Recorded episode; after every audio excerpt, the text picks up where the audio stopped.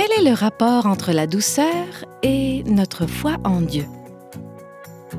Ce qui nous rend douce, c'est la confiance en Dieu.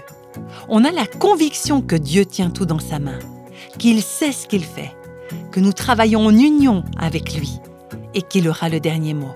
Il va remettre d'aplomb ce monde qui est sans dessus-dessous.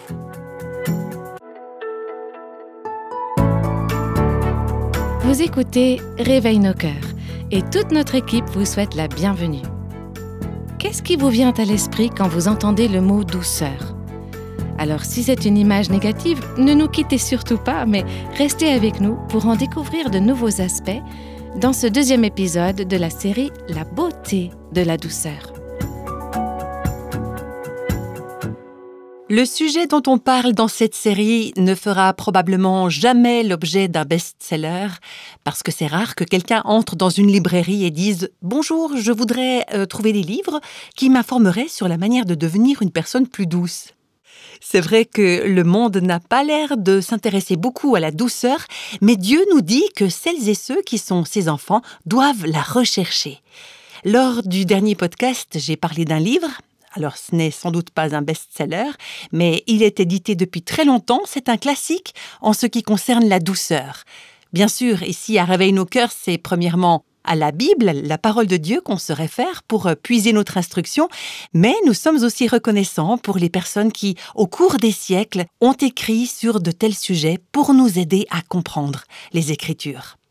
Le livre auquel je fais allusion a été écrit par Matthew Henry.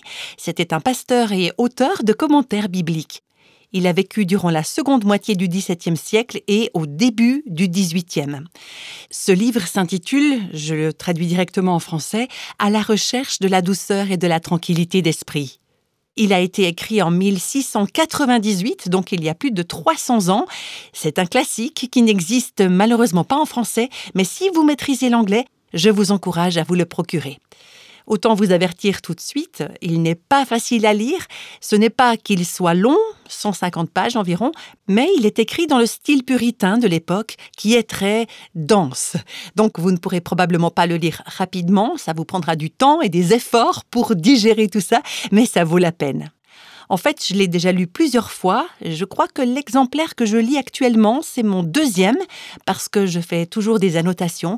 Je prends une portion adaptée à mon appétit du jour, et puis ensuite je la digère en quelque sorte, je la médite, je relis certains paragraphes, et puis j'essaye d'étudier les différents passages des Écritures qu'il cite en référence. Et donc, en préparant cette série, j'ai tapé 17 pages de notes tirées de ce livre, des choses que je voulais méditer ou qui m'avaient simplement frappé. Alors pour mon enseignement de cette série, je vais m'inspirer du livre de Matthew Henry. J'imagine bien que la plupart des gens ne liront jamais de littérature puritaine. Je vais donc essayer de prendre quelques extraits suffisamment faciles à comprendre. Il y aura des citations de Matthew Henry ainsi que d'autres auteurs. Alors voilà, l'enseignement que je vais apporter doit beaucoup à ce livre, qu'il s'agisse du plan ou du contenu. Je me rappelle la toute première fois où j'ai lu ce livre. C'était il y a environ dix ans. Je venais de le commencer quand j'ai été appelée à siéger comme juré au tribunal de ma région. Je me souviens, il faisait froid ce jour-là, il neigeait, le vent soufflait, et j'avais pris ce livre avec moi au tribunal en pensant que je devrais sans doute patienter pas mal de temps. Et du temps, effectivement, j'en ai eu. Je n'ai pas été appelée à faire partie du jury ce jour-là, mis à part le fait que le Seigneur lui-même semblait m'avoir appelé dans ce tribunal. J'étais assise dans cette salle pleine à craquer de toutes sortes de gens qui n'avaient rien d'autre à faire que d'attendre. J'étais en train de lire ce livre et c'était comme si Dieu venait et me prenait à part au beau milieu de cette pièce surpeuplée. Je me rappelle avoir pensé Je devrais me mettre à genoux, là, maintenant. Alors bon, je ne me suis pas physiquement mise à genoux, mais dans mon cœur, c'est ce que j'ai fait. Dieu me montrait tellement fortement combien je manquais de douceur dans ma vie. Une si grande conviction m'étreignait que j'en perdais presque la respiration. Je me rappelle donc avoir lu ce livre de Matthew Henry ce jour-là, au tribunal, et je l'ai relu depuis, et Dieu continue à m'interpeller au sujet de la douceur. J'ai découvert que ce n'est pas un sujet où il vous suffit de lire un livre et hop, c'est bon, vous l'avez. Ou alors vous faites une petite prière, Seigneur, rends-moi douce. Oh merci mon Dieu, maintenant je suis douce. Dès que vous croyez être douce, vous ne l'êtes plus. C'est un petit peu comme l'humilité. C'est la quête de toute une vie. Rechercher la douceur, c'est un mode de vie. Dieu ne nous remplit pas en un clin d'œil de toutes sortes de qualités, c'est un processus. Ça se passe de plus en plus en profondeur. Même en me préparant pour cette série, je m'apercevais que Dieu me rendait encore plus consciente du manque de douceur dans ma vie et de ce que ça signifie se revêtir de douceur. Pour commencer, on va donc se poser la question qu'est-ce que la douceur? Ce n'est pas une question simple, car la douceur comporte de nombreux aspects. Et puis, on la rencontre tellement peu souvent dans notre monde. Si c'est le contraire de la douceur que vous cherchez, alors là, pas de problème, vous le trouverez facilement et vous en aurez toutes sortes d'illustrations, particulièrement si vous regardez les femmes d'aujourd'hui. La douceur est une denrée rare. Actuellement, on apprend aux femmes à être indépendantes, à s'affirmer, à s'exprimer, à défendre leurs opinions, à être dogmatiques, bref, à être tout sauf douce. Alors où va-t-on diriger nos regards pour trouver ce qu'est la douceur? Et à quoi elle peut bien ressembler? Quant à nous, bien sûr, on va se tourner vers la parole de Dieu et puis aussi vers quelques autres livres qui peuvent nous aider à comprendre. Mais j'aimerais juste qu'on se rappelle qu'être douce, ça ne veut pas dire être timide ou introverti. Vous pouvez être de tempérament très tranquille, introverti, et ne pas avoir un esprit de douceur. En fait, vous pouvez vous comporter de manière paisible et réservée. C'est peut-être le cas de plusieurs d'entre vous qui m'écoutez. Quand on vous regarde, on se dit Ah, elle a l'air d'être vraiment douce. Mais ce que les gens ne savent pas, c'est ce qui se passe dans votre cœur. Chez certaines personnes, sous une apparence tranquille, se cache en fait une épaisse couche d'entêtement, ou d'orgueil, ou de manque de contrôle de soi, ou de ressentiment, de colère qui couve, d'obstination, moi je fais comme je veux. Ces personnes ne sont pas bruyantes, elles ne sont pas tapageuses, ce n'est peut-être pas le genre de femme dont on se dirait en les regardant Ah, elle, c'est une femme à faire des histoires. Non, mais dans leur esprit, elles ne sont pas douces. Bien sûr, seul Dieu sait si oui ou non la douceur habite dans votre cœur. Et c'est lui qui, alors que vous écoutez ce podcast, vous parle et c'est lui qui sonde votre cœur, c'est lui qui l'examine et qui indique là où peut se cacher un manque de douceur. Il faut aussi qu'on comprenne bien que être douce, ça ne veut pas dire être timorée ou passive. La douceur ne signifie pas que nous n'ayons pas d'opinion propre, que nous soyons une pitoyable créature, faible, fragile, peureuse, sans cervelle ni colonne vertébrale. C'est quelquefois un peu l'image caricaturale qu'on se fait d'une personne douce, une pauvre petite chose incapable de penser par elle-même, qui n'a jamais d'opinion, qui est rongée par une mauvaise opinion d'elle-même, une sorte de paillasson juste bon pour que les gens s'essuient les pieds dessus. Et je vous assure que la véritable douceur biblique, c'est tout l'opposé de ce caractère faible, passif et craintif. Juste avant que j'enregistre ce podcast avec une amie, on bavardait un peu, et elle me rappelait les caractéristiques des pionnières qui, aux côtés de leur mari, ont joué un si grand rôle dans la fondation des États-Unis. Elle me disait, mais tu sais, c'était pas des mauviettes, elles n'étaient pas faibles, effarouchées. Non, c'étaient des femmes droites dans leurs bottes, pleines de courage et de foi, mais beaucoup possédaient aussi un esprit de douceur. Être une femme douce, ça demande du courage. Ça demande une force, une grâce et une foi immenses. Et une femme douce exerce un pouvoir et une influence considérable sur son entourage et dans ce monde. La notion de douceur est très riche. Elle a de nombreuses applications et je n'ai pas encore fini d'en faire le tour, je vous assure. C'est comme un diamant à multiples facettes. Permettez-moi de vous en lire quelques définitions et des citations sur lesquelles je suis tombée et qui m'ont permis de mieux saisir ce que la douceur veut dire. Voici sa définition dans un dictionnaire biblique. La douceur est une attitude d'humilité envers Dieu et de bienveillance envers les gens qui jaillit d'une profonde conviction que Dieu contrôle tout. Le dictionnaire anglais Merriam-Webster, lui, nous dit La douceur, c'est supporter l'injustice avec patience et sans ressentiment. Avec patience et sans ressentiment. Les deux sont importants. Parce qu'il y a certaines personnes qui supportent qu'on les traite injustement, elles sont même capables de le faire très longtemps, mais elles nourrissent du ressentiment dans leur cœur. Donc le fait que vous ayez supporté ne veut pas forcément dire qu'il y avait là un esprit de douceur. Est-ce qu'on supporte sans laisser naître le ressentiment? Un autre dictionnaire biblique dit La douceur est une disposition d'esprit paisible qui ne répond pas facilement aux provocations. Dans son livre, Matthew Henry écrit que la douceur est une disposition d'esprit ouverte et bienveillante. Elle permet à l'âme de s'accommoder de toutes les circonstances et rend un homme facile à vivre pour lui-même et pour ceux qui l'entourent. Autrement dit, si vous êtes le genre de personne qui met les autres sous pression, parce que vous-même vous êtes sous pression, vous manquez de douceur. Si vous êtes de ces personnes toujours pressées, toujours stressées, toujours paniquées, si vous donnez l'impression d'être toujours dans la précipitation, vous allez contaminer les gens qui vous entourent. Ils vont se sentir mal à l'aise et ils vont se laisser gagner par la précipitation et la panique. Et là, on est bien loin de l'esprit de douceur.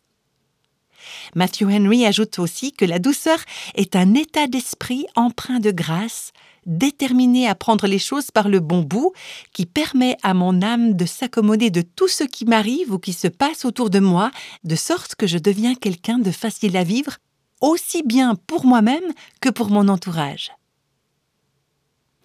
Le mot latin pour doux vient de deux mots qui, mis ensemble, signifient accoutumer à la main. Alors c'est une expression qui fait référence au dressage d'un animal sauvage par exemple un étalon qu'on dresse jusqu'à ce qu'il soit doux et accoutumé à la main, c'est-à-dire qu'il réponde à la main de son propriétaire ou de celui qui le monte. Accoutumé à la main.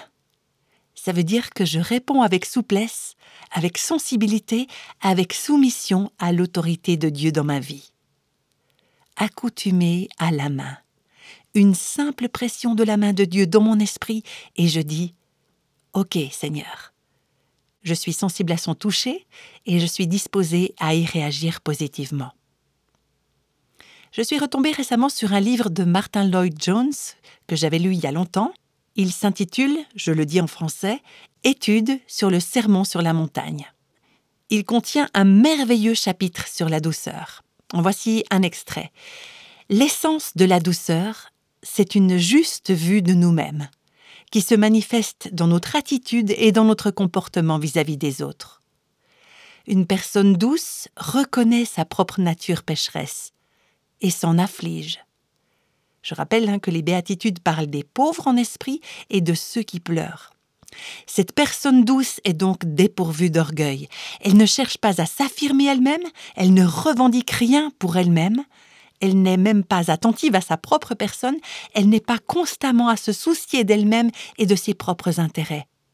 Elle n'est pas constamment sur la défensive.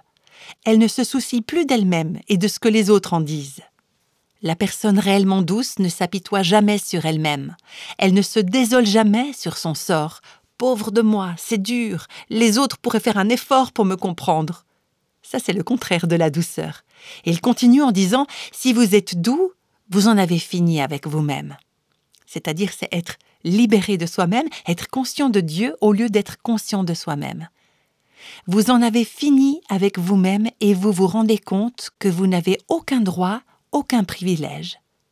La personne vraiment douce, c'est celle qui est tout étonnée que Dieu et les hommes pensent autant de bien d'elle et la traitent aussi bien. Fin de citation.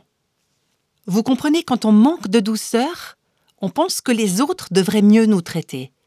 Mais quand on a cette douceur, on se dit plutôt C'est merveilleux que les gens me traitent aussi bien. C'est la miséricorde de Dieu qui les a poussés à être aussi patients et pleins de grâce envers moi. Maintenant, quand on réfléchit à ces définitions et ces pensées concernant la douceur, on se rend compte qu'il y a trois qualités intimement liées et l'écriture le confirme d'ailleurs, en fait une des raisons qui complique la tâche quand on étudie la douceur dans l'écriture, et c'est une difficulté considérable, c'est que le même mot est traduit de manière différente suivant les occasions.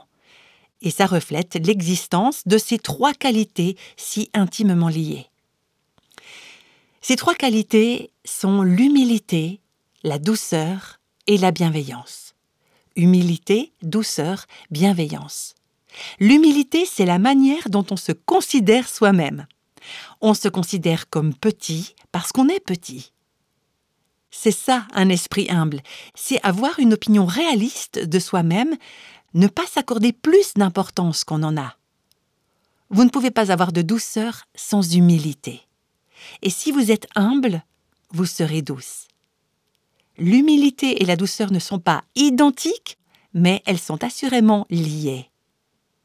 L'humilité est donc la manière dont on se voit.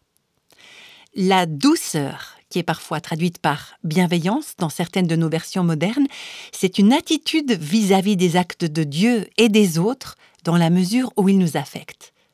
C'est notre attitude envers Dieu en réponse à la manière dont il agit à notre égard, et notre attitude envers les autres en réponse à la manière dont ils agissent à notre égard. C'est une attitude intérieure du cœur.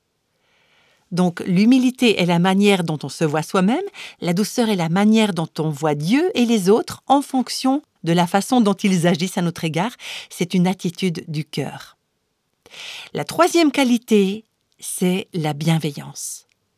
Et la bienveillance concerne la manière dont on traite les autres. La douceur est notre attitude de cœur envers les autres, notre manière de les voir.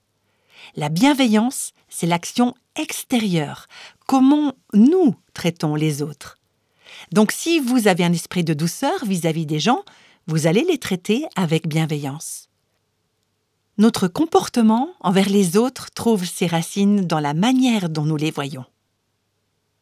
En résumé, l'humilité est la manière dont nous nous voyons nous-mêmes, la douceur est notre attitude en face de la manière dont Dieu et les autres nous traitent, et la bienveillance est l'expression extérieure concrète de cette attitude de douceur.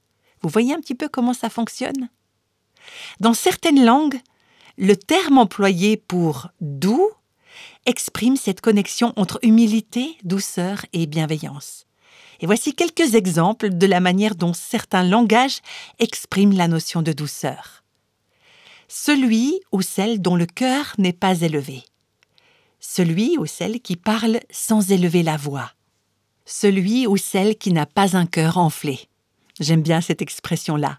C'est vrai qu'il y a des tas de phrases et de termes qu'on peut employer pour décrire des personnes douces, et quelquefois ça peut nous aider à mieux comprendre ce qu'est la douceur.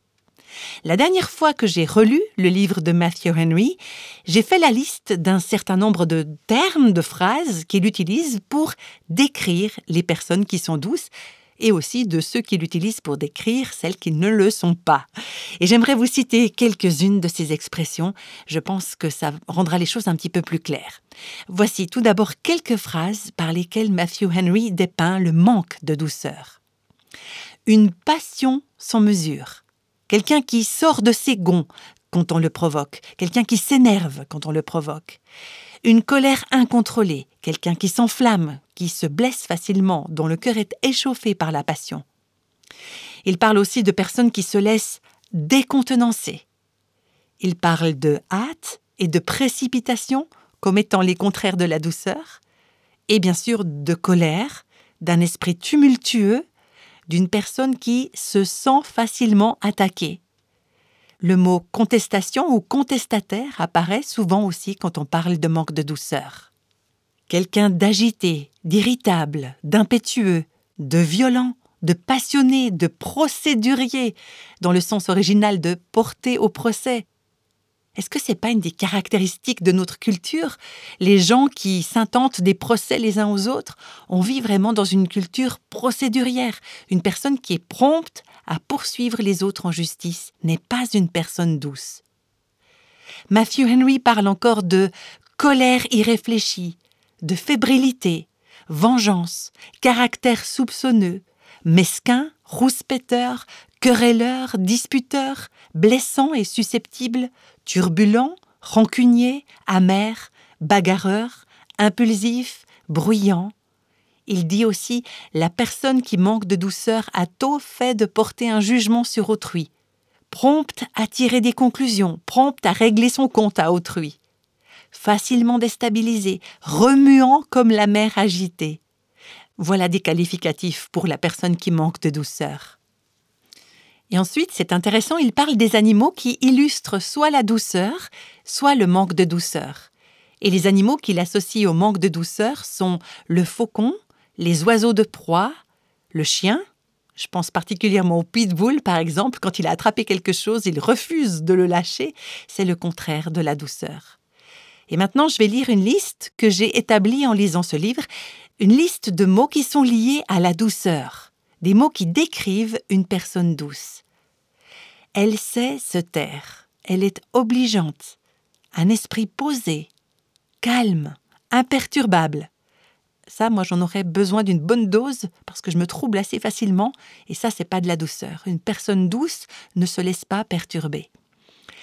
Apaisante, conciliante, une réponse douce, paisible, indulgente, gentille, d'humeur égale, posée, l'âme en repos, sereine, tolérante, aimable, tranquille, stable, modérée, facile à vivre, patiente, pleine de grâce, tempérée.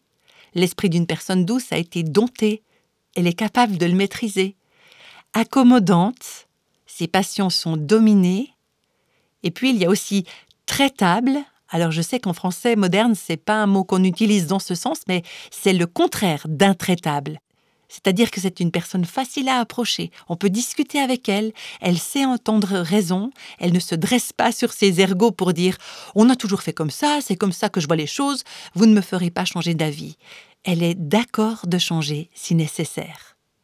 Soumise, réceptive, autonome, maîtresse d'elle-même, réservée, prompte à écouter, lente à parler.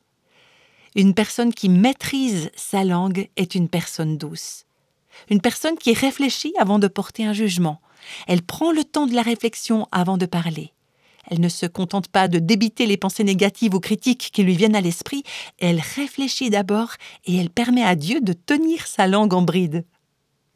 Et puis maintenant, les animaux qui nous dépeignent à quoi ressemble une personne douce, il y a la colombe, l'agneau et les animaux offerts en sacrifice.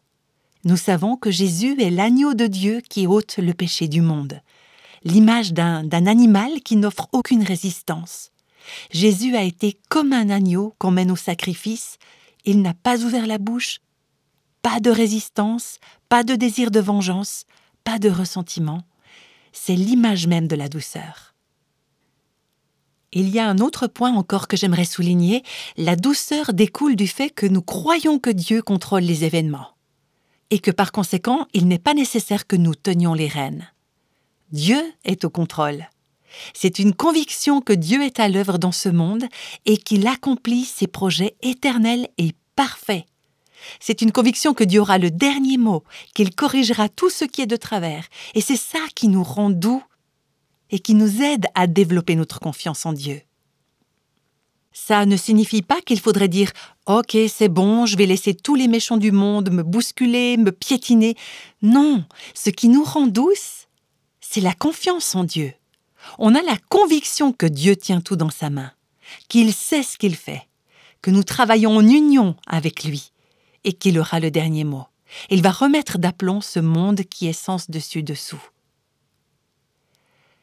Voilà ce qu'on peut lire encore dans un autre dictionnaire biblique. Les doux ne se révoltent pas contre l'adversité, parce qu'ils acceptent tout comme étant l'effet du projet sage et bienveillant de Dieu pour eux si bien qu'ils acceptent également les blessures venant des hommes, sachant qu'elles sont permises par Dieu pour leur bien ultime. Nous développons un esprit de douceur lorsque nous centrons nos vies sur la puissance de Dieu, sur sa souveraineté et ses merveilleux projets éternels. La douceur a des conséquences sur notre relation avec Dieu et sur nos relations avec les autres. C'est ce qu'on va voir plus en détail lors des prochains podcasts, mais je me contenterai de dire pour l'instant que la douceur affecte tous les domaines. Avoir un esprit de douceur, ça a de l'impact sur la façon dont on réagit face aux autres, la façon dont on réagit à la pression, la façon dont on réagit aux problèmes, la façon dont on réagit à la providence de Dieu, à ses choix dans nos vies. la façon dont on réagit quand les autres chantent nos louanges ou quand au contraire ils nous clouent au pilori, et la façon dont on réagit à la pauvreté ou à la prospérité. Dans une certaine mesure, la façon dont on réagit à toutes les circonstances de la vie est déterminée par le fait que l'on possède ou non un esprit de douceur. Alors est-ce que vous êtes prête? Est-ce que vous êtes prêt à rechercher cet esprit de douceur? Est-ce que vous désirez le posséder? Si vous êtes enfant de Dieu, c'est certainement ce que vous désirez. Mais peut-être que vous direz, comme c'est mon cas, au moins dans ce domaine, c'est plus souvent l'échec que la réussite. Mais j'aimerais nous encourager, vous et moi, à ne pas rester dans cet état de manque de douceur. Trébucher dans ce domaine, c'est une chose, mais trouver du plaisir à rester dans cet état en est une autre. Et en tant qu'enfant de Dieu, quand on manque de douceur, on ne se sent pas à l'aise. Dieu travaille notre cœur et on désire être quelqu'un de doux. On veut avoir l'esprit qui est en Christ. On a envie de réagir avec douceur aux personnes et aux circonstances. Alors tout au long de cette série, pourquoi ne pas faire vôtre cette prière? Seigneur, j'aimerais être une personne douce. Je veux être douce en esprit. Et est-ce que vous seriez d'accord de permettre à Dieu de vous montrer les points sur lesquels vous manquez de douceur? Dieu a le droit de le faire, bien sûr, avec ou sans votre permission, mais dites-le lui tout simplement, Seigneur, je veux que tu me montres, que par ton Esprit Saint, tu me convainques des domaines où peut-être je n'ai même encore jamais réalisé que je n'étais pas douce. S'il te plaît, montre-moi, Seigneur, accorde-moi la grâce de me repentir. Change mon cœur, change-moi, aide-moi à me détourner de l'orgueil qui me ferait passer à côté de la douceur. Et ensuite, vous pouvez demander au Saint-Esprit, S'il te plaît, produis ce fruit dans ma vie. C'est la vie de Jésus, c'est le caractère de Jésus, et je veux plus de Jésus et moins de moi-même. Seigneur, j'ai besoin de toi. Je désire que tu me montres là où je ne suis pas douce, et que tu me rendes semblable à l'image de Jésus. Fais de moi une femme de Dieu à l'esprit doux. C'est la prière que nous faisons ensemble, Seigneur, et c'est au nom de Jésus que nous te la présentons.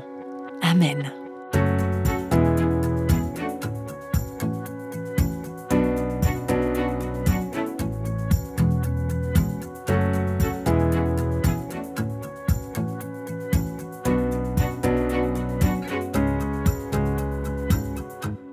Aujourd'hui, on a vu à quel point c'est beau d'avoir un esprit de douceur j'aimerais adresser quelques mots à celles de nos auditrices qui se trouvent peut-être engagées dans une relation dangereuse, dans une relation d'abus physique. La douceur dont nous parlons n'implique en aucun cas que vous devez simplement vous soumettre à de l'abus et ne pas vous mettre en sécurité. C'est certainement compatible d'avoir un esprit de douceur et d'aller trouver la police ou les services compétents si vous-même ou vos enfants êtes en danger. S'il vous plaît, si vous vous trouvez dans une telle situation, contactez quelqu'un de compétent et qui est plein de sagesse et qui pourra vous accompagner dans cette situation difficile et dans des démarches éventuellement nécessaires. Malgré ça, la douceur et la bienveillance sont des talents que nous avons toutes et tous besoin de développer. Le livre de Matthew Henry, qui est mentionné dans le podcast, n'existe malheureusement pas en français, du moins à notre connaissance. Par contre, pour celles et ceux qui lisent l'anglais, il est disponible à la vente dans certaines boutiques en ligne. Le titre The Quest for Meekness and Quietness of Spirit, vous le trouverez dans la transcription de ce podcast sur notre site internet réveilnoscoeurs.com.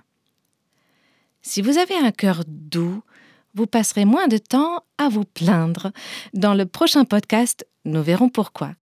Et souvenez-vous, Dieu tient tout dans sa main. Alors, à tout bientôt avec Réveille nos cœurs.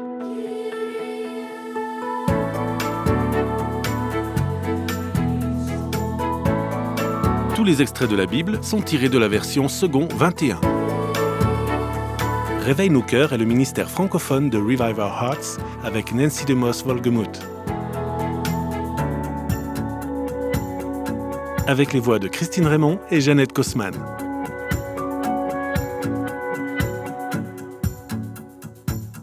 Quelle que soit la saison de votre vie, Réveille nos cœurs vous encourage à trouver la liberté, la plénitude et à porter du fruit en Christ.